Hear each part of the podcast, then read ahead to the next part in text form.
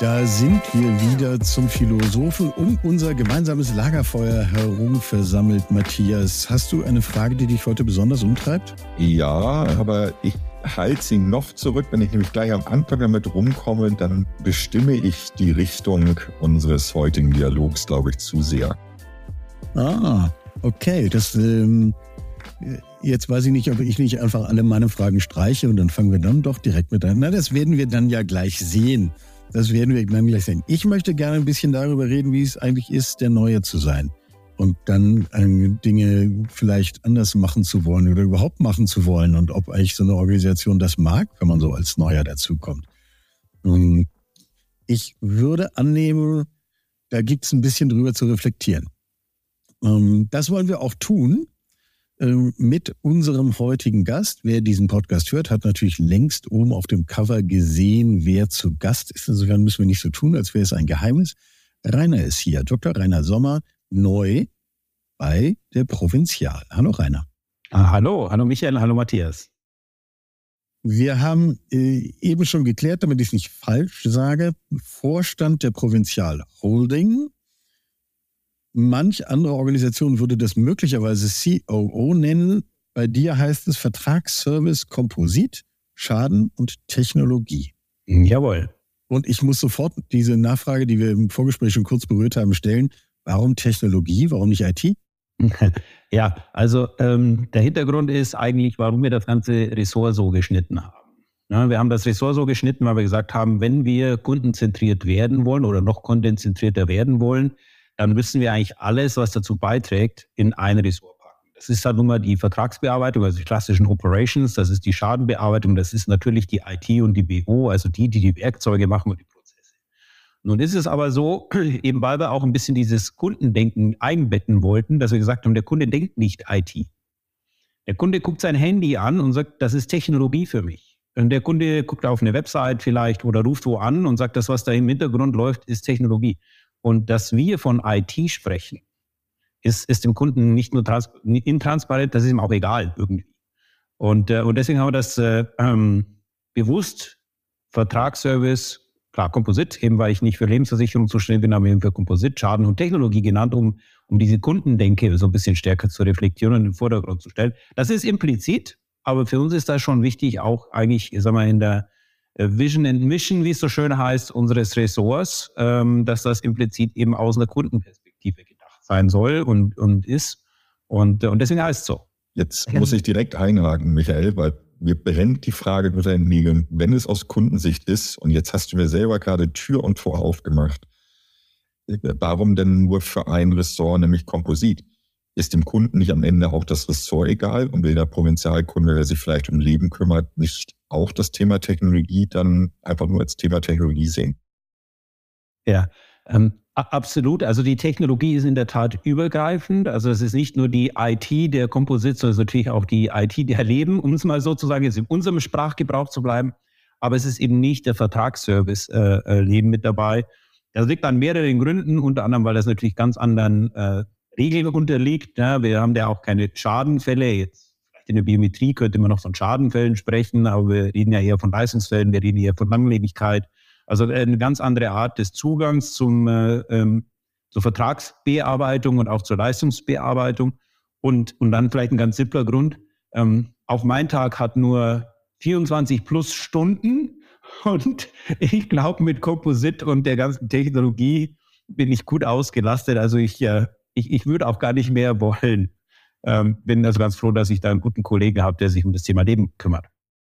Wo würdest du denn dann aber jetzt Gefühl, also wo, wo schlägt dein Herz? Ähm, ist das denn bei Technologie, wie du richtig sagst, kundenzentriert, das heißt der Kunde im Mittelpunkt aus einer technologischen Sichtweise, ähm, übergreifend, aber Vertrags- und Schadenservice Komposit ich stelle mir es schwer vor, auf beides gleich viel Herzblut zu legen, äh, thematisch gesehen. Ähm, wie ist das? Ja. Wie ergeht dir das da?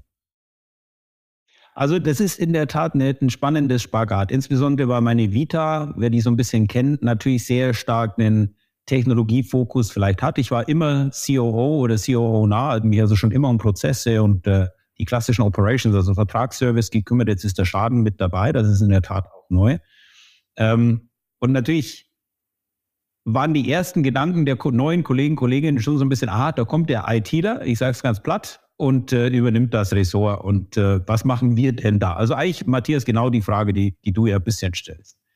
Ähm, ganz ehrlich, ich, ich denke so gar nicht. Ähm, ich denke über das Ganze als ein Ressort nach. Das sind auch die Diskussionen, die ich jetzt mit den Kollegen habe, dass ich sage, ich, ähm, ich unterscheide nicht, wer wer ist, sondern ich frage mich immer, was ist das Problem der Kunden, das wir lösen müssen und was brauchen wir dazu, um es so gelöst zu bekommen, wie der Kunde das erwartet. Zum Beispiel, er hat tatsächlich jetzt einen Schadenfall. Ja, wir reden dann von Schadenerstanlage, First Notification of Loss, haben vielleicht eine App dazu, gehen dann in ein Schadensystem, machen eine Erstreservierung. Jetzt das sieht der Kunde nicht. Das ist dem Kunden auch vollkommen egal. Dessen Problem ist, ich habe einen Schaden und den will ich hier loswerden und ich möchte ihn möglichst schnell reguliert bekommen. Natürlich. So. Insofern, ja, wir haben formell diese Bereiche da, aber de facto betrachte ich das wirklich als einen nenn's Gesamtprozess, gesamthaftes Kundenanliegen und so gucken wir da auch drauf. Und ich sage, jeder, der beitragen kann, ähm, muss beitragen, um das Problem des Kunden zu lösen. Äh, das geht natürlich sehr stark in die Denke einer agilen Organisation oder eines agilen Setups. Wir haben kein formelles agiles Setup, so wie das manche Wettbewerber machen. Wir, ich versuche aber so ein Denken, so eine Arbeitsweise zu etablieren, äh, um zu sagen, wir denken nicht in Ressortbereichen, Abteilungen und alles, was da drunter kommt, also in der klassischen Aufbauorganisation und Hierarchie, sondern ich denke in Kundenanliegen, Kundenreisen und die liegen halt nur mal quer drüber. Der große Vorteil ist, und deswegen auch die Aufstellung, ich kann jetzt niemanden anders mehr angucken, wenn es nicht klappt. Ich kann immer nur in den Spiegel gucken. und, äh, und wenn ich einen am Ohr ziehen muss, dann kann ich mich selbst am Ohr ziehen und, äh, ja, und dann wirst du es lösen. Ja? Nur hast du von einer leichten Irritation sozusagen bei den Schadenleuten äh, zumindest angedeutet, gesagt, was, was sollen wir bei den anderen?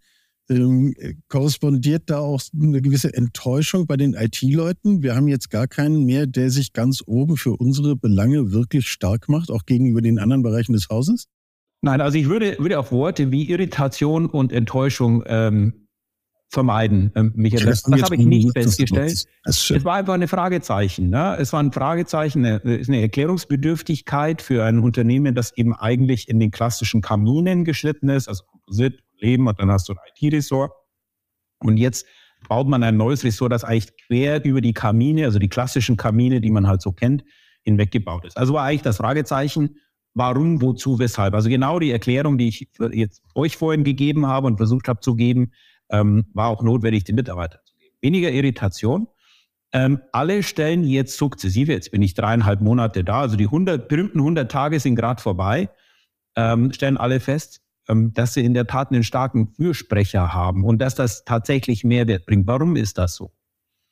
Es ist eben nicht mehr so, dass die IT ein IT-Thema macht, sondern die IT löst ein Kundenproblem. Das hat eine ganz andere Wirkung und eine ganz andere Power, als zu sagen, wir lösen ein IT-Problem. Wenn ich von der Hand weisen, wir haben natürlich auch IT-Themen, also echte, Java-Umstellungen und solche schönen Sachen, die wir machen müssen, ist klar. Ähm, genauso der Schaden. Der Schaden äh, fühlt sich eben nicht mehr so ähm, als Anspruchssteller an eine Dienstleistertruppe, ich nenne es mal übertrieben so, ähm, die in einem anderen Ressort sitzt und äh, an der man manchmal durchkommt und manchmal auch abtropft. Also auch so ein klassisches Phänomen, das man ja kennt aus äh, klassischen Kaminorganisationen, äh, sondern nochmal, ne, da bin ich wieder bei meinem Mantra. Wir sitzen alle im gleichen Boot und wenn das Boot ein Loch hat, müsst ihr es alle gemeinsam flicken. Ähm, die außerhalb vom Boot, die sitzen halt jetzt in unserem Fall in München und Köln und was weiß ich wo, aber halt nicht, nicht in unseren Häusern, sondern wir sitzen alle in dem gleichen Boot und das muss so. Ähm, und äh, das verstehen auch alle und das äh, fängt auch langsam an, äh, Fahrt zu, äh, aufzunehmen und das macht echt Spaß. Jetzt hast du selber dieses äh, Thema, ich mache das seit gut 100 Tagen hier im Hause der Provinzial eben schon angesprochen. Und wer sich mit deiner Biografie ein bisschen beschäftigt, der merkt, äh, das war ja jetzt nicht der erste Wechsel, auch in, in wirklich verantwortlichen Positionen. Also du hast eine gewisse Routine darin, äh, in, also ich merke, ich neige zu, simplifizierenden Begriffen, aber also du, du, machst das nicht zum ersten Mal. Sagen wir mal so.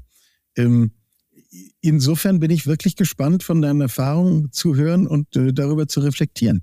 Ähm, wie ist denn dir das ergangen mit genau einem solchen, wir machen jetzt Dinge anders und ich komme von außen und ich stehe dafür und ich bin derjenige, der jetzt hier dafür sorgen soll, dass Dinge auch anders sind. Ähm, trifft, da trifft man ja nicht nur auf offene Arme, sag ich mal.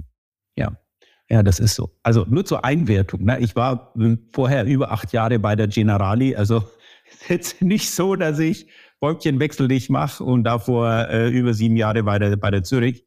Aber ja, du hast recht, ich habe schon ein, zwei Mal gewechselt. Äh, man wird da auch reifer und lernt mehr. Und ich glaube, dass ähm, was du sagst, ist nur zur Hälfte richtig, um ganz ehrlich zu sein. Ja, du hast ein Mandat und du hast einen Antritt, Dinge anders zu machen. Aber mein Antritt ist nicht, hier hinzugehen und zu sagen, ich erkläre euch mal, wie es geht. Das ist eine sehr erwachsene Organisation, das ist auch ein sehr erfolgreiches Unternehmen. Äh, das sind auch keine äh, dummen Menschen, ne? die, die sind hochkompetent, äh, hoch engagiert. Ähm, und deswegen habe ich die erste Zeit auch damit verwendet, sehr viel zuzuhören. Ich habe gesagt, okay, ähm, die Herausforderungen im Markt liegen auf der Hand. Wir haben eine, eine deutliche Änderung im Zinsmarkt, wir haben eine Änderung am Kapitalmarkt, wir haben jetzt gehen mal die letzten drei, vier Jahre zurück, durch Corona eine deutliche, massive Veränderung in Kundenverhalten, in, in der Dynamik, in der Geschwindigkeit, wie sich äh, Geschäftsmodelle entwickeln. Ähm, und gleichzeitig hat die Provinzial mit einer großen Fusion, die ist ja auch noch nicht so lange her, jetzt zweieinhalb Jahre, Fusion der Provinzial Rheinland mit der Provinzial Nordwest, also Münster-Kiel, ähm, hatte auch viele Hausaufgaben. Ähm, und, äh, und die hat sie auch gut bearbeitet. Ähm, deswegen habe ich gesagt, okay, jetzt lass uns mal das nützen. Deswegen ist das Ressort auch zu dem Zeitpunkt geschaffen worden, äh, um mal Luft zu holen, um mal nach vorne, sehr stark nach vorne zu gucken und zu sagen, was, was liegt denn auf der Hand? Was ist unser Mandat als Ressort? Was ist unser Beitrag? Auf der, auf der obersten Ebene, auf der Schlagwortebene habe ich euch das vorhin formuliert. Etabliere ein sehr kundenorientiertes Geschäfts- und Betriebsmodell. So. Aber was heißt denn das genau? Und was heißt das genau für die Leute? Was können die beitragen? Was wäre euer Slogan, wenn ich euch nachts um drei wecke? Was würdet ihr dann sagen als, sagen wir mal, die, die eine Catchphrase, wie man so schön sagt, das, das, äh, das Schlagwort? Und, äh, und das gibt es natürlich nicht, Michael. Das ist, äh, wenn du ein neues Ressort baust, das kann es gar nicht geben. Natürlich kann es das nicht geben. Und wir haben die ersten 100 Tage jetzt wirklich sehr intensiv in Workshops auf allen Ebenen, auch hierarchielos, auch äh, übergreifend verwendet, um das zu diskutieren. Und natürlich habe ich Ideen und natürlich äh, habe ich äh, Vorstellungen, wo das hingehen soll, kommend aus einem Konzern, der Digitalisierung sehr weit vorangetrieben hat, der Automatisierung sehr weit vorangetrieben hat, der Kundenzentrierung wirklich schon viele Themen umgesetzt hat. Ja? Ähm, aber ich, ähm, ich hätte es für falsch gehalten und die ersten 100 Tage bestätigen mich, dass es falsch gewesen wäre, zu kommen mit einem Ansatz, ich erzähle euch mal, wie die Welt funktioniert. Ähm, das wäre falsch gewesen, weil ich auch extrem viel gelernt habe. Ich habe extrem viel gelernt über Dinge, die hier wirklich anders, aber auch hervorragend laufen. Wenn du aus einer Aktiengesellschaft kommst, die sehr stark auch Investoren und Shareholder getrieben ist, mit der sehr starken Blick auf eine Dividende hat, und kommst jetzt in einen, äh, in einen öffentlichen Versicherer, der natürlich auch Dividenden und Unternehmenswertverpflichtungen hat, aber viel stärker das Thema Regionalität und Kunde in den Vordergrund stellen kann und will, dann hast du einen anderen Ansatz zu Investitionen. Dann hast du einen anderen Ansatz zum Umgang äh, mit, äh, auch mit einer Fristigkeit. Eben nicht im Blick vielleicht auf die nächste Dividende, auf das nächste Quartalsergebnis, sondern tatsächlich in einen viel langfristigeren Blick. Ähm, drei, fünf, zehn Jahre, klar wissen wir alle nicht. Ne? Keiner von uns kann Kristallkugel lesen. Hast du einen anderen Blick. Und und das habe ich schon auch gelernt. Und deswegen war mein Antritt tatsächlich die ersten 100 Tage viel zuzuhören, viel mit den Menschen zu sprechen, viel zu verstehen. Und daraus bauen wir jetzt tatsächlich dann ein Programm. Jetzt hast du mir wieder viele tolle, ähm, tolle Steilvorlagen geliefert. Und äh, da Michael ja gerade so ein bisschen on the point äh, überzogen manchmal ist, ich würde gerne nochmal aufgreifen, du hast gerade selber gesagt, ähm, äh, lange Zeit bei der Zürich, dann sehr lange Zeit bei der Generali, was ja auch, äh, also beides große Unternehmen, Generali international, ähm, extrem stark aufgestellt. Und jetzt kommst du zu einem der erfolgreichsten deutschen Versicherungsunternehmen, ähm, was aber eben eine sehr starke Regionalität hat, was ganz bewusst sich für einen anderen Markt auch entschieden hat und einen Fokus hat. Was hast du aus den ersten 100 Tagen als bereichernd mitgenommen, wo du heute sagst, hätte ich das vorher schon gewusst, hätte ich vielleicht auch meine vorherigen Stationen anders machen können. Also ich würde gerne den Spieß umdrehen. Was hat dich wirklich bereichert? Wo du sagst, wow, da hätte ich nicht mit gerechnet oder das ist eine total neue Erkenntnis. Ist da was, was du festmachen kannst? Also ich würde tatsächlich zwei Dinge äh, nennen an der Stelle. Das eine, du hast es angesprochen, wir reden immer von der Regionalität, aber diese Regionalität ist auch tatsächlich gelebt. Das ist eine Verankerung auf der vertrieblichen Seite natürlich. Gut, das würde jetzt jeder Versicherer für sich in Anspruch nehmen, dass er in, in seinen Vertriebsregionen gut verankert ist.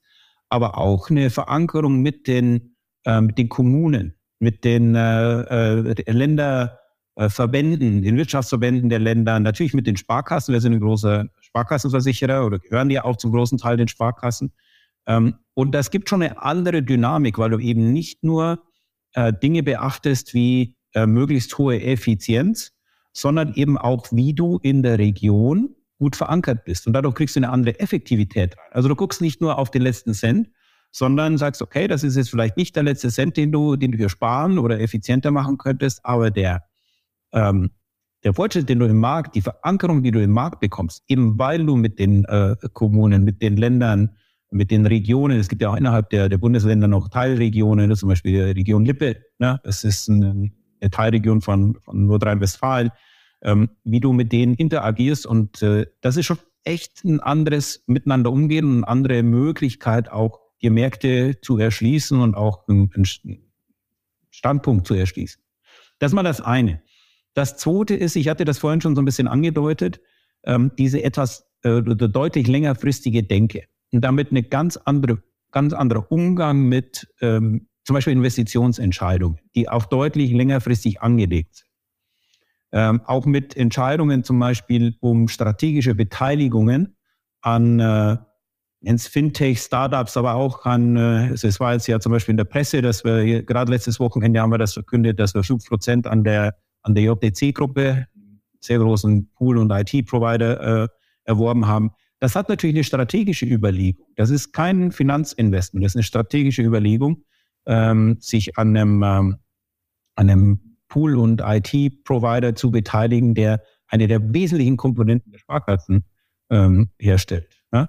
Und äh, das hat jetzt kein Break-Even, wie man das rechnen würde, von 18 Monaten, sondern es ist tatsächlich eine strategische Investition auf viele Jahre hinaus.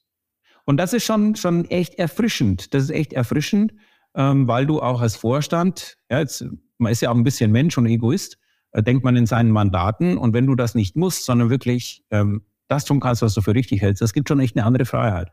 Und das kann ich schon nach, äh, nach nur drei Monaten äh, so ein bisschen, ich fühle das. Würdest du mit, mit einem Wort sagen, ein, ein Unternehmen wie die Provinzial ist, und ich weiß, das ist ein großes Wort, aber menschlicher als klassische aktiengetriebene, Shareholder-getriebene Unternehmen? Also in ihrer. Also menschlich sind sie alle. Ja, nicht, dass ich hier einen falschen Zungenschlag reinbringe, aber es ist schon ein sehr menschliches Unternehmen, sehr menschenorientiert und äh, das macht es wirklich sehr angenehm, auch in der Interaktion mit den Kollegen und Kolleginnen. Das nehme ich jetzt mal als Brücke, weil mich schon auch, hm, mich interessiert schon auch nochmal der kulturelle Aspekt, wenn man sich so überlegt, ich komme irgendwo hin und wie ist eigentlich, ähm, Kulturen von Organisationen sind ja ganz unterschiedlich und ich, wirklich völlig wertfrei. Die einen so gestrickt, die anderen so. Es gibt, möglicherweise gibt es ein paar, die sind blöd, aber über die reden wir jetzt heute nicht. Ähm, was ist das, was in einer, in einer Organisation es einem leicht macht zu sagen, guck mal hier, äh, ihr könnt Sachen und wir können es noch einen Schritt weiter drehen und wir können das noch, ich komme hier dazu, sozusagen, also äh, was so eine Offenheit ausmacht.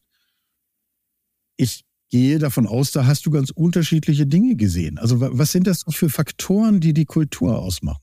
Ja, also du hast ja vorhin angesprochen, ich habe ja schon ein paar Mal gewechselt und man lernt auch immer dazu und reflektiert und das habe ich diesmal auch sehr intensiv getan. Ich gesagt, wie, ähm, wie schaffe ich es, kommen eben aus einer sehr internationalen, vielleicht stärker am Aktienmarkt orientierten Kultur, zu kommen in eine Kultur, die ich damals noch nicht kannte, aber die ich schon angenommen hatte, dass es so ist, wie es ist. Deutlich menschlicher, mehr, mehr familienorientierter, wenn man so will. Äh, wie, wie kriegst du das hin? Und ähm, ich habe dann mal überlegt, was hat immer gut funktioniert in der Vergangenheit und was hat vielleicht auch nicht so gut funktioniert. Ich würde mal damit anfangen zu akzeptieren, dass eine Kultur eines Unternehmens ist, was sie ist. Die muss natürlich passen, deswegen hat man ja vorher auch einen Interviewprozess und der ist ja auch immer beidseitig. Also ähm, ich bin natürlich interviewt worden, ob ich denn passend wäre für den Job. Offensichtlich war ich das aus, den, aus den Augen einiger. Ähm, aber ich habe mir das natürlich auch genau angeschaut und ich habe schon auch die Aufsichtsräte, mit denen ich diskutiert habe und die Anteilseigner, mit denen ich diskutiert habe, äh, gefragt, was habt ihr mit dem Unternehmen vor? Und das, was ich gehört habe, war ihm tatsächlich sehr langfristig angelegt und das hat mir gut. Ähm, und da habe ich gesagt, okay, das, die Kultur ist nun mal erstmal und auch die Strategie ist erstmal so, wie sie ist. Und du wirst auch die Kultur, wir sind über 6000 Mitarbeiter hier, äh, die wirst du nicht ändern oder ad hoc ändern, die kann man beeinflussen, da kann man ne, Impulse geben, aber du wirst sie nicht fundamental ändern, das wäre vermessen. Deswegen ist, glaube ich, der große Punkt, an wem kannst du arbeiten, das, das bist du selbst. Und wenn du schon mal sagst, du stellst eine Grundpassung fest, und das habe ich, ähm, das ist schon mal erstmal der erste, erste Punkt. Das zweite ist, ähm, was immer gut funktioniert hat, hat, ist, wenn du authentisch bist, wenn du ähm, offen bist, wenn du transparent bist und wenn du nicht versuchst, dich künstlich zu verstellen oder auf etwas einzustellen, von dem du annimmst, dass es ist. Weißt du, Michael, wenn es nicht klappt nach einiger Zeit, dann hätte es vielleicht oder war es auch nicht so gewollt. Das ist ja wie in einer, in einer ich sag mal fast wie in einer Ehe, ne? wenn man dann nach zwei, drei Jahren feststellt, äh, nach dem ähm, Honeymoon, ne, irgendwie, es ist nicht so, dann ist es halt vielleicht auch nicht so. Ja? Ähm, deswegen kannst du nur transparent, offen, authentisch sein.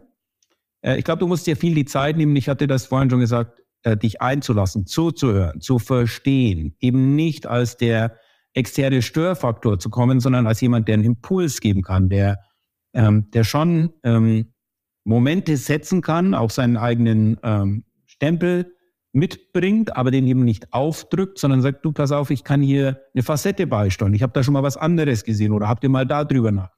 Ja? Und äh, und das hat immer gut funktioniert und das hat hier auch gut funktioniert. Und wenn ich sage funktioniert, dann hört sich das sehr berechnend an. Ja? Da kommt ähm, Mathematiker durch. Da kommt der Mathematiker durch, ja. Ähm, ich meine das gar nicht berechnend, sondern ähm, ich will ja hier was oder wir wollen ja gemeinsam was erreichen. Deswegen bin ich ja auch angetreten. Und dazu brauche ich die Mannschaft hinter mir. Allein kann ich hier gar nichts machen. Das kannst du in keinem Job. Ne? Äh, Matthias, das kannst du auch nicht in deinem Job. Äh, Michael, das kannst du nicht. Allein können wir gar nichts machen. Wir müssen immer die Leute hinter uns haben. Und die kriegst du nur ähm, so halt ähm, erstmal aufgeweckt und dass sie dir vertrauen und glauben. Und Vertrauen ist mal die erste Basis. Ja? Ich finde das sehr spannend, weil was du jetzt beschreibst, ähm, auch gerade von deiner Interviewsituation und ihr habt beide aufeinander geholt und man kann Impulse geben und, und mit rein. Ähm, du jetzt wieder so zu dir und zu deiner Historie und wenn mich jemand vor einem halben Jahr gefragt hätte, wofür steht Rainer Sommer, hätte ich gesagt, ähm, für ähm, große, agile Transformationsprozesse, Digitalisierung, alles mit rein. das ist ja jetzt so ein bisschen Impulsgeber, nicht übers Knie brechen. Hier ist alles ähm, auch vielleicht ein wenig langsamer, dafür langfristig und sehr, ich sag mal bewusst, verwurzelt angelegt solide Basis, so ist mein Empfinden der Provinzial als Außenstehender, ähm, diesen, diesen Spagat dazwischen, auch mit den, mit den Menschen, ist immer die, die Frage, halte ich noch aneinander fest oder halte ich eigentlich nur noch aus? Ähm, und, und als Impulsgeber von außen vielleicht auch mal den, hinzugehen und zu sagen, hier an dieser Stelle macht es durchaus Sinn, wenn man was direkt ändert, auch wenn es lang bewährt als Tradition ist. Ähm, wie jetzt nach 100 Tagen, ähm, du, du sagst, du kommst langsam an und äh, Vertrauen aufbauen und alles. Aber wie, wie stellt man das an Menschen, die vielleicht auch nicht in den Führungspositionen sind, sondern die einfach jetzt 20, 25, 30 Jahre in dem Unternehmen arbeiten, ähm, mitzunehmen auf so einem Transformationsprozess, diesen, diesen, diesen Change, den Wechsel, der dahinter ist, der ja vielleicht auch einen Wertewechsel mit sich bringt an der einen oder anderen Stelle. Ähm, wie, wie schafft man das, die alle mitzunehmen? Das stelle ich mir als extrem große Herausforderung vor. Und da hast du vollkommen recht. Und ich möchte das vielleicht nochmal einwerten. Ich glaube, es gibt zwei Grundsatzsituationen, in die man als Führungskraft hineinkommt. Das eine ist eine harte Notwendigkeit für einen Turnaround, eine Schieflage oder irgend sowas. Dann kannst du, so wie ich gerade beschrieben habe, nicht agieren. Dann glaube ich, musst du hart reingehen mit einer harten Ansage und harter Steuerung reißen. Weil du in einer Turnaround-Situation bist. Da hast du weder die Zeit noch auch die, die, die Bandbreite für Diskussionen sondern da wirst du für eine gewisse Expertise und eine Kompetenz geheiert und dann, ähm, dann gehst du da relativ hart rein. Andere Situation. Zweite Situation ist die, wo du sagst, die ähm, wesentlichen Voraussetzungen, bei uns ist das die Fusion für ein langfristig angelegtes, deutliches Wachstum, Ausbau, Stabilisierung oder weitere Stabilisierung ähm, liegt, ist gegeben. Jetzt geht es eben darum, genau das zu machen, also langfristiges Wachstum etc. Dann glaube ich, und das, mir gefällt dein Wort verwurzelt, ne, brauchst du eher so einen verwurzelten Ansatz. Jetzt, wie kriegst du Leute dazu, ähm, dir zu vertrauen, aber auch entsprechend dann ähm, schon auch steuernd wirksam zu werden? Absolute Riesenherausforderung. Ähm, ich arbeite immer mit zwei oder meine Art und Weise sind zwei Dinge im Wesentlichen, würde ich zusammenfassen. Das erste ist, ich bin jemand, der gut pointieren kann.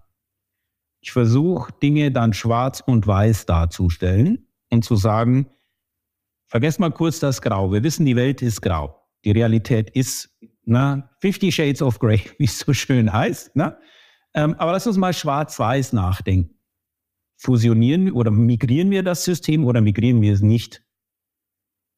Regeln wir diesen Schadenfall oder nicht? Bauen wir diese Organisationseinheit um oder nicht? Ja, gibt tausend verschiedene Facetten dazwischen, aber lass uns mal diese Frage schwarz-weiß so stellen. Erstens. Zweitens, lass uns dann die Frage nach dem Warum stellen. Was nützt das? Nicht mir. Ich brauche keine Schulterklappen. Oder dir, Abteilungsleiter, Programmierer, Schadenbearbeiter, sondern was nützt es dem Kunden und dem Unternehmen? Wer will das und warum will der das und warum braucht er das? Und wenn wir da keine guten Antworten haben, sollten wir es nicht tun. Aber wenn wir gute Antworten haben, gibt es auch keinen anderen Grund. Lass mal bewusst mal Regulatorik auf der Seite, wissen wir immer, dass das grätscht immer von der Seite rein. Ähm, aber ist so. Ähm, aber dann gibt es keinen Grund, das nicht zu tun oder doch zu tun. Na, wisst ihr, was ich meine? Also pointieren und die, die berühmten W-Fragen stellen. Ich mache das sehr, sehr bewusst. Und ähm, was ich feststelle hier ist, das rüttelt Menschen, auch wenn sie schon 20, 30 Jahre das schon immer so gemacht haben. Das berühmte haben wir schon immer so gemacht. Das ist ja überall. Ne? Habe ich bisher in jedem Unternehmen so kennengelernt, ist so. Ähm, und das rüttelt die schon auf, weil die sagen, haben wir so vielleicht auch nie drüber nachgedacht. Wir in meinem, meiner Abteilung XYZ haben das halt so gemacht. Ne? Das hat mal einer so gemacht. Und, äh, und ich sage, ähm, warum? Warum brauchen braucht der Kunde das oder der Vertriebspartner? Na, wann braucht er das? Und wenn wir keine gute Antwort haben, dann sollten wir es weglassen. Ich gebe ein Beispiel. Ich habe äh, sehr schnell, ähm, das hatte ich vermutet von außen, ähm, ist mir dann aber sehr schnell auch bestätigt worden, dass ähm, ähm die Weiterentwicklung der Prozesse, jetzt wirklich kundenzentrierten Prozesse, noch nicht vielleicht da ist, wo sie, wo sie sein könnte. Ne, wenn man auf ein modernes Unternehmen guckt und gerade wenn du mal zum Beispiel auf einen, einen neuen Starter, einen Fintech schaust, nimm, keine Ahnung, nimm irgendeinen von den Kleinen, die halt einfach auf einer grünen Wiese gestartet sind vor fünf Jahren und dann, äh, die haben einfach keine, keine, keine Erbschaften, keine Altlasten, prozessual, äh, IT-technisch. Ne? So, also kein Wunder, dass wir nicht überall da sind, wo wir sein sollen. Da ist mir sehr früh dann auch entgegengespielt worden. Da habe ich gesagt, okay, dann machen wir ein Programm, ich nenne das Operational Excellence. Das mache ich aber nicht mit einem Berater oder, oder top-down durch die BO, sondern ich möchte, dass ihr, also ihr Vertragsleute, ihr Schadenleute, da mitarbeitet und mir sagt, wo hängt's? Und das machen wir aus zwei Dimensionen. Ich nenne das Kopf und Bauch. Ähm, Kopf ist, wir gucken uns natürlich Stückzahlen an, ne? die Mengentreiber, wo geht die Zeit verloren, also Six Sigma-Ansätze und derartige Dinge haben wir alle schon zehnmal gesehen. Aber auch Bauch, ich sag, ähm, ihr erzählt mir, was euch jeden Tag ärgert. die Ärgerthemen. Die Ärgerthemen in der Bearbeitung, die Ärgerthemen im Vertrieb, ähm, wo meckern die Kunden, was sind Beschwerdegründe, na, Bauch. Und, ähm, und natürlich kommt dann erst, ja, wir können ja nicht, weil die IT und wir können ja nicht, äh, weil kriegen wir eh nicht genehmigt und wir können ja nicht, ne, vergessen wir das alles mal, wir tun jetzt mal so, als ob wir alles können, schreibt das mal auf. So, das haben wir eben sehr früh auch gestartet, parallel eben zu dem Prozess, den ich beschrieben habe. Also ich habe viel ne, zugehört. Das Zuhören steckt da drin. Ne? Ich habe nicht gesagt, ich schreibe euch vor, ihr müsst den Schaden-Erstanlageprozess wie folgt gestalten. Nein, das äh, hätte ich gesagt, ihr sagt mir, was da dran falsch ist. Aus all den äh, folgenden Dimensionen. Und gerade am Freitag komme ich aus dem Meeting und dann, ähm, ähm, da ging es eben um das Thema und dann äh, erzählt die Abgeordnete oder die, die Projektmitarbeiterin, das ist eine Sachbearbeiterin, also auch kein Stab oder kein sonst irgendwas, sondern echt jemand, der da Tag für Tag damit arbeitet, sagt, ja, ein Thema, das sie identifiziert haben, ist eine gewisse Terminsetzung. Details sind jetzt unwichtig. Da werden eben vor fünf, fünf Termine und Wiedervorlagen gesetzt. Sag ich, wozu? Denn sagt ja, den Prozess gibt es nicht mehr, den haben wir mittlerweile technologisch schon seit zehn Jahren. Aber diese Termine, die müssen immer wegklicken. Die müssen natürlich auf bearbeitet gesetzt werden. Nervt jeden. Sag ich, warum macht denn das? Ja, hat sich, ne, sagt sie, ja, würden Sie das genehmigen? Sage ich, ich muss doch da gar nichts genehmigen. Es ist nicht meine Aufgabe, solche Sachen zu genehmigen oder zu nicht zu genehmigen oder zu abzuschaffen, wenn ihr mit allen, die beteiligt sind, gesprochen habt und sich alle einig sind, dass es Unsinn, dann hört auch das zu tun. Ja, jetzt bin ich wieder, wir würden das agile Arbeitsweise nennen, Product Ownership, ja, äh, will ich da gar nicht stressen. Und dann, dann war die total ähm, ja, hat mich mit großen Augen angeguckt, hat gesagt, das, so haben wir die letzten Jahre noch nie gedacht. Das ist halt so, wenn du aus einer eher klassischen Aufbauorganisation aus dem Kamin kommst, und das ist gar kein Vorwurf, dann, dann denkst du halt so auch nicht. Und äh, ich habe dann gesagt, Leute, ihr müsst mir nicht mit mir sprechen. Ich weiß das auch nicht, ob die Termine notwendig sind oder nicht. Mein Mehrwert in diesem Entscheidungsprozess ist gerade mal null. Wenn das glasklar ist, wenn das schwarz-weiß ist, wenn ihr das, und das bin ich wieder bei, mein, bei meinen zwei Werkzeugen schwarz-weiß formulieren könnt und die W-Fragen beantworten könnt, dann macht das. Mehr so. Verantwortung. Also jetzt habe ich heute eine E-Mail gekriegt von dem Team, habe ich heute eine E-Mail gekriegt von dem Team, sagen, die finden das super erfrischend und die, die machen das jetzt. das ist mehr Verantwortung zur Eigenverantwortung, letztendlich doch Ermutigung, ähm, nicht nur selbst zu denken, dass sie eh alle tun, sondern ähm, ich sage mal so ein bisschen dieses, und jetzt sei bewusst, alte Obrigkeitsdenken. Da muss immer irgendwann einer von ganz oben, am besten der Vorstand, zu allem Ja und Arm sagen, die eigene Verantwortung zu übernehmen. Damit beschreitest du ja gerade mit, mit deinem Team den, finde ich, ersten und entscheidendsten Weg zur agilen Transformation. Absolut. Und, und ne, ich hätte das jetzt auch top-down mit einem Agil-Programm versehen können. Und dann werden erstmal überall, ne, haben wir ja ganz viele Dinge gehört, auch von Wettbewerbern, wo das vielleicht nicht so ganz toll geklappt hat, werden überall erstmal die Rollladen runtergegangen. Und deswegen habe ich das bewusst nicht gemacht, sondern äh, gesagt, nein, äh, ich glaube, dass das der richtige Weg ist, ne, diese äh, Befähigung zur, zur Selbstentscheidung.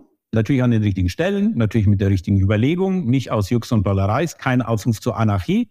Ja, ähm, das wird ja immer schnell so befürchtet oder vermutet. Ähm, aber die, die Selbstbefähigung der, der Leute, das, ähm, und das entwickelt eine Dynamik, das könnt ihr euch gar nicht vorstellen. Das spricht sich auch rum, das erzeugt Energie.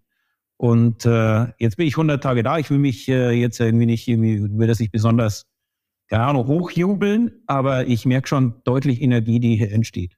Und, und ich glaube, das ist der größte Mehrwert, den ich schaffen kann in einer Phase, die eben kein Turnaround ist, wo du mit einer harten Ansage arbeitest, sondern einer Phase, wo du Energie injizieren musst, um Wachstum zu befördern. Du hast vorhin eine sehr spannende Formulierung gebraucht, die würde ich gerne nochmal vorziehen, um, ähm, weil sie mir so gut gefallen hat. Ähm, du hast gesagt, die, man muss gar nicht an der Kultur arbeiten, im Sinne eines Hackklotzes, wo es irgendwas abzusägen oder, oder irgendwas gäbe, sondern man muss im Grunde vor allem an sich selbst arbeiten. Ja. Als Führungskraft. Da würde ich gerne noch ein bisschen mehr dazu hören. Wie, wie machst du das, an dir selbst zu arbeiten? Ja, das ist ähm, eine gute Frage und ich glaube, das ist auch Kern, Kern dessen, was oft an Führung nicht gut funktioniert. Auf allen Ebenen. Ähm, was passiert leider oft? So, sorry, ich muss kurz ausholen. Ähm, die besten Experten, Sachbearbeiter, Techniker werden zu Führungskräften gemacht. Sieht man alle Augen. Sieht man alle Augen. Und ähm, eigentlich ist das Profil einer echten Führungskraft ein ganz anderes. Das ist kein Experten-Know-how. Klar, du musst schon irgendwie wissen, wovon du sprichst. Ja, schon klar. Ähm, aber die Aufgabe ist doch, erstens, eine Vision zu geben. Wo wollen wir hin? Ein Ziel zu geben. Und zwar ein, eine, eine Zielvorstellung, die geglaubt, die gekauft wird. Zweitens, Vertrauen zu etablieren, dass man da auch hinkommen kann. Ressourcen sind immer begrenzt, der Weg ist immer steinig, es ist immer schwierig. Aber zu sagen, wir kriegen das bei, voreinander. Drittens, die Möglichkeiten zu schaffen. Wir reden von Ressourcen, wir reden von Budgets, wir reden von politischen Widerständen, also Türen aufmachen. Das ist eine dritte. Die vierte ist, ähm, ich hatte das vorhin schon gesagt, ich kann allein gar nichts machen. Ich muss also Menschen um mich versammeln, ich muss Kompetenzen aufbauen, ich muss ähm, Mut schüren, ich muss coachen, ich muss so. Wenn ich all das tue, ist 70 Prozent meiner Zeit vorbei. Da habe ich noch nichts inhaltlich gearbeitet. Ich bin jetzt sehr plakativ, ja? habe ich noch nichts inhaltlich gearbeitet. Deswegen ist dieses sich zu dieser Führungskraft machen und natürlich gibt es professionelle Trainings und Coachings und alles Mögliche, haben wir alles dort laufen. Aber sich dieses, sich zu einer Führungskraft zu machen, ähm, ist so extrem wichtig. So, jetzt fragst du mich, wie tust du das? Wie machst du diese Selbstreflexion? Und ähm, da muss ich sagen, bin ich meiner ersten großen, äh, äh meinem ersten großen Karriereschritt sehr dankbar. Ich war bei BCG, Boston Consulting, bei einem Unternehmensberater, wo das Thema Feedback, Selbstfeedback extrem wichtig ist. Und da hatte ich einen hervorragenden Mentor und der hat zu mir gesagt, äh, wie oft setzt du dich hin, bewusst mit einem Zettel, nicht vor deinem Computer und schreibst dir auf, was gut gelaufen ist, was du erreicht hast, was nicht gut gelaufen ist, was du erreichen wolltest, du aber nicht erreicht hast und auch warum. Das macht man nie. Das macht man nie. Und der hat mir dann als, ich sag mal, Hausaufgabe damals, also da war noch ein junger Associate, wollte Consultant werden, na, ne, also hat mir als Hausaufgabe gegeben, jeden Freitag das zu tun. Wirklich auf einem Zettel, hat mir so ein kleines äh, Template gegeben, das sah aus wie so eine klassische T-Bilanz. Ihr kennt das, ne, aktiver und passiver. Und hast du ihn geschrieben, gut gelaufen und warum? Und nicht so gut gelaufen und hätte ich gerne erreicht und warum hat es denn nicht geklappt? So. Er hat gesagt, mach das mindestens jeden Freitag und ich erwarte, dass du mir das gibst. Klar, ich bin Mathematiker, Leute. Ich komme von einem, äh, von einem, äh, von einem, aus dem Doktorat. Ich war solches Arbeiten überhaupt gar nicht gewöhnt. Ja? Und ähm, das habe ich dann gemacht und äh, dann habe ich angefangen, das auch wirklich, und das muss man schriftlich machen. Das muss man schriftlich machen, weil ein das zwingt, auch sich hart zu reflektieren. Weil wenn du es hinschreibst, manifestiert sich das. Wenn du es dir nur denkst, manifestiert sich das nicht. Du musst es also wirklich hinschreiben. Ähm, und, und auch der Tipp, das nicht vom Rechner zu machen. Ja? Kommt eine E-Mail rein, kommt das rein, muss noch schnell dieses, guckst noch kurz auf die PowerPoint, sonst irgendwas. Nein, geh weg, nimm dir eine Tasse Kaffee, setz dich von mir aus eine halbe Stunde hin und mach das. Mittlerweile mache ich das nicht mehr in Papier und nicht mehr freitags eine halbe Stunde, sondern eher, ich würde mal sagen, on the go. Das sind aber auch jetzt 30 Jahre Übung in dieser Technik. Und ich hinterfrage mich hinter jedem Meeting oder äh, wenn ich eine E-Mail schreibe und ich bekomme auch mal eine schräge Reaktion, wo das jemand nicht verstanden hat oder wo das bei jemandem schräg aufschlägt oder du sagst irgendwas und das kommt dann schräg an, dann nehme ich mir ein paar Minuten Zeit und hinterfrage mich eigentlich genau das. Aber das ist einfach eine Übungssache. Warum war das so? Warum ist das so ange... Was bewegt den? Was liegt... Ne? Ich denke auch sehr stark nach über den anderen. Ne? Was, was hat das mit dem gemacht? Und warum hat er jetzt so reagiert? Ich äh, wollte das doch sehr klar machen. Ne? Und, äh, und das hat mir da sehr geholfen. Ist das was für jeden? Ich weiß es nicht. Für mich hat es hervorragend funktioniert. Ich glaube, vom Grundsatz her ist das was für jeden, auf seine individuelle Art und Weise. Ich habe das in meiner Ausbildung, äh, bevor ich studiert habe, habe ich aber der Hamburg-Mannheimer, so hieß sie damals noch, im Sachversicherungsbereich mal gelernt. Und mein Ausbilder hat auch immer gesagt, äh, nicht jeden Freitag, aber der hat gesagt, setz dich regelmäßig hin und überleg dir, was ist gut gelaufen, was ist nicht gut gelaufen und woran hat es gelegen. Hier, wo, also so, insofern glaube ich schon. Was mich interessieren würde, ähm, jetzt als Resümee daraus, und vielleicht magst du es ja mit uns teilen, nach 100 Tagen, was würdest du sagen, hättest du in den letzten 100 Tagen besser machen können? Gibt es einen Punkt, den du greifen kannst, wo du sagst, jetzt nach 100 Tagen, da hätte ich mit dem Wissen der letzten 100 Tage anders reagiert oder irgendwas in die Richtung? Also ähm, es gibt natürlich Einzelpunkte. Ihr merkt, dass ich bin jemand, der sehr frei von der Leber redet. Das äh, kann auch, und das liegt auch gar nicht an dem Unternehmen hier, sondern das ist auch, nicht jeder kann mit so einer, mit so einer Art und Weise umgehen. Ähm, da bin ich vielleicht manchmal zu forsch. Würde ich das wirklich anders machen? Wahrscheinlich könnte ich das gar nicht, ohne meine Authentizität zu verlieren. Ja, aber ich, ich reflektiere das zumindest. Ähm, ansonsten, um ganz ehrlich zu sein, bislang läuft das, funktioniert das echt sehr, sehr gut. Und äh, ähm, wir kommen auch echt weiter. Wir haben echt viel schon bewegt und das in nur ganz kurzer Zeit. Äh, und ich meine jetzt nicht nur angestoßen. Ne? Äh, oftmals hat man ja nach 100 Tagen so einen Plan, gerne auch mal von Beratern gemacht, sondern Dinge laufen. Ne? Dinge laufen. Ähm, wirklich auch Sachen haben sich geändert. Und nicht, weil ich die geändert habe per Ansage, sondern weil die Leute das ändern wollten und auch angefangen haben zu ändern. Und äh, das, glaube ich, bestätigt schon, dass das, äh, dass das ein probates äh, Mittel jetzt war an der Stelle, würde ich jetzt mal sagen. Ja? Also würde ich so viel anders machen? Wahrscheinlich nicht. das finde ich eine sehr starke Aussage. Und man, also ich, ich sehe dich ja, also die, die Zuhörerinnen und Zuhörer äh, jetzt leider nicht, aber ich muss sagen, es, es, du strahlst es auch aus. Also alles, was du gerade gesagt hast, und das inspiriert. Und wenn du das schaffst, ähm, äh, innerhalb deines Teams und innerhalb der Belegschaft auch immer rüberzubringen, dass du so ein Spirit dabei hast, ähm, dann glaube ich dir jedes Wort davon, dass das ähm, von unten heraus äh, was bewegt und, und nicht den, den Baum oben stutzt, sondern die Wurzeln halt anders düngt und vielleicht den Garten ein bisschen neu gestellt. Also ähm, danke, dass du das so offen mit uns teilst. Rainer. Ja, es, es sehr gern, weil mir das echt ein Anliegen ist. Also ich glaube, da habe ich auch viel gelernt, ne? über mein Führungsverhalten. Weißt du, du bist ein junger Manager. Ich bin ja sehr früh dann auch Vorstand geworden äh, und Geschäftsführer und natürlich bist du dir unsicher. Und was machst du aus einer Unsicherheit raus? Du führst von oben herab, du führst top down. Man sucht Kontrolle und äh, das führt genau dazu, ja. So, ne? ist so. Du hast vielleicht noch einen kleinen Kreis von Vertrauten, in Klammern, die vielleicht auch ihre eigene Agenda haben, manchmal Klammer zu. Und mit denen beschließt du was im Kämmerchen, was du tust, und mit denen führst du top-down. Ähm, und vielleicht habe ich das jetzt auch sehr stark gelernt über die letzten Jahre. Und ich glaube, das ist echt eine Entwicklung. Das ist auch nichts, ähm, was du einfach so adaptieren kannst. Ähm, wo du eben tatsächlich die Türen weiter aufmachst für so ein anderes Führungsverhalten. Und das heißt nicht destotrotz, äh, dass ich nicht Leitplanken vorgebe und wenn ich dann sage, das muss jetzt gemacht werden, Operational Excellence, um das Thema wieder zu nehmen, nicht jeder findet das toll. Natürlich gibt es auch welche, die sagen, die fangen jetzt an, an meinen 20 Jahre geliebten Wiedervorlagen zu arbeiten.